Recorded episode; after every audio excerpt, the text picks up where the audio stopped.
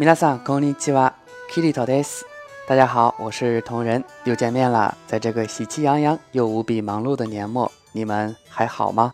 今天啊是一个很重要的节日——元旦，祝所有的小伙伴元旦快乐。同时呢，今天也是日本的新年。阿开马西德，我们低头过三一马斯。说起日本的新年啊，咱们今天就来聊一聊日本人是怎么过年的吧。刚才有说到啊，今天也就是一月一日是日本的新年。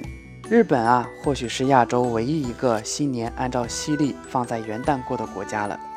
这和一百五十多年前的明治维新是有关系的。在明治维新之前啊，日本仿效中国农历，随着中国的春节过年。但明治维新之后呢，则全盘西化。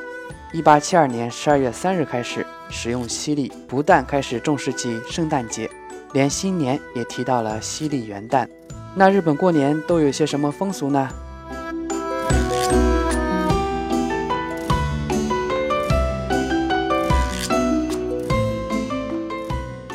尽管时间上啊随着西历来过，但日本呢还是保留了不少传统的年俗。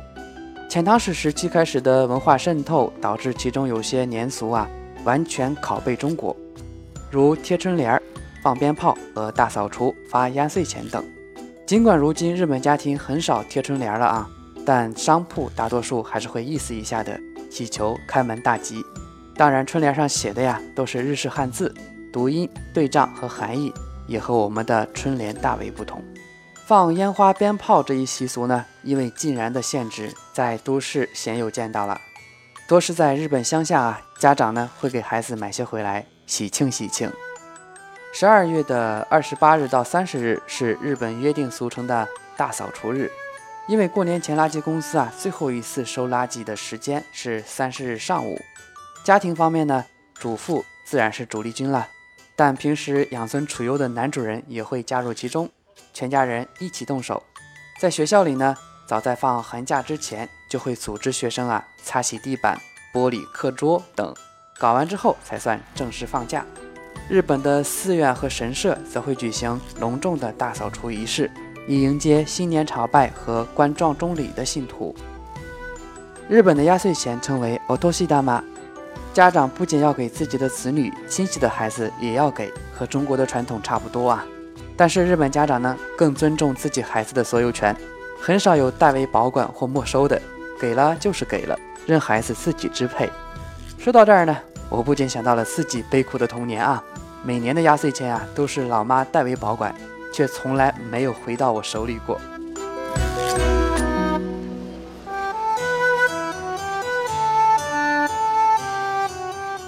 写年嘎胶也是日本过年的保留节目啊。年嘎胶翻译过来啊，就是明信片。日本人习惯呢，在过年前把写给亲朋好友、同事、上司、老师、同学的年嘎胶都寄出去，聊聊术语吉祥话，礼轻情意重。据日本媒体报道啊，自1873年日本邮局首次发行明信片之后，此习俗便传承至今。所以啊，每逢过年，日本最忙的人就是邮递员了。十二月三十一日是日本的大年夜，在日语里有个专有的名词叫 Omisoka。大家肯定觉得很奇怪啊，挺喜庆的日子，怎么叫这么一个晦气的名字呢？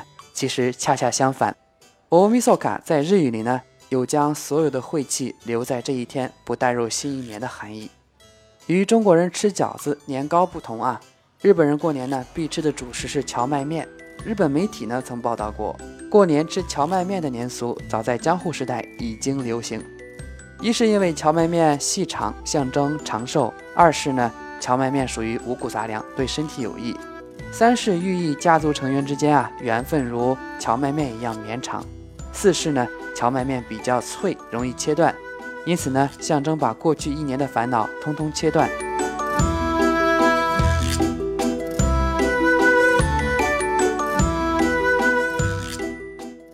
那日本鼎鼎大名的红白歌会，大家一定知道的吧？红白歌会的习俗呢，自二战后开始。第一届红白歌会呢，举办于1951年，当时还没有电视啊，是通过电台传播的。1953年开始，红白歌会呢，每年都会在电视和电台同时转播，持续至今已经是第六十七届了。每年的红白歌会啊，都是东京时间晚上的七点半到十一点四十五分。最后的十五分钟，NHK 呢会直播各大寺院的撞钟仪式。那日本呢也有自己的年夜饭啊，在日语里呢叫做 Osechi 料理，也叫做正月料理。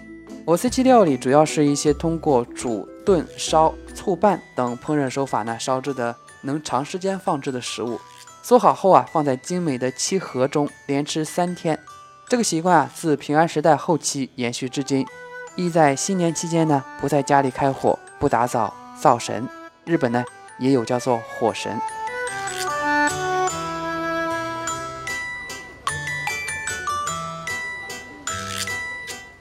但是现在的日本人呢，基本已经不会做全套的年俗了，象征性的过一两样，图个年味儿，而更多的呢，会选择合家出行旅游。好的，给大家介绍了这么多日本的年俗，今天的节目啊也接近尾声了。同仁再次祝大家新年快乐，万事如意。如果您喜欢我的节目，可以加我的微信或 QQ 八四幺三幺三二八四幺三幺三二，也可以关注我的公众号“啪啪日语”，让我们一起快乐学日语吧。皆さんまたね。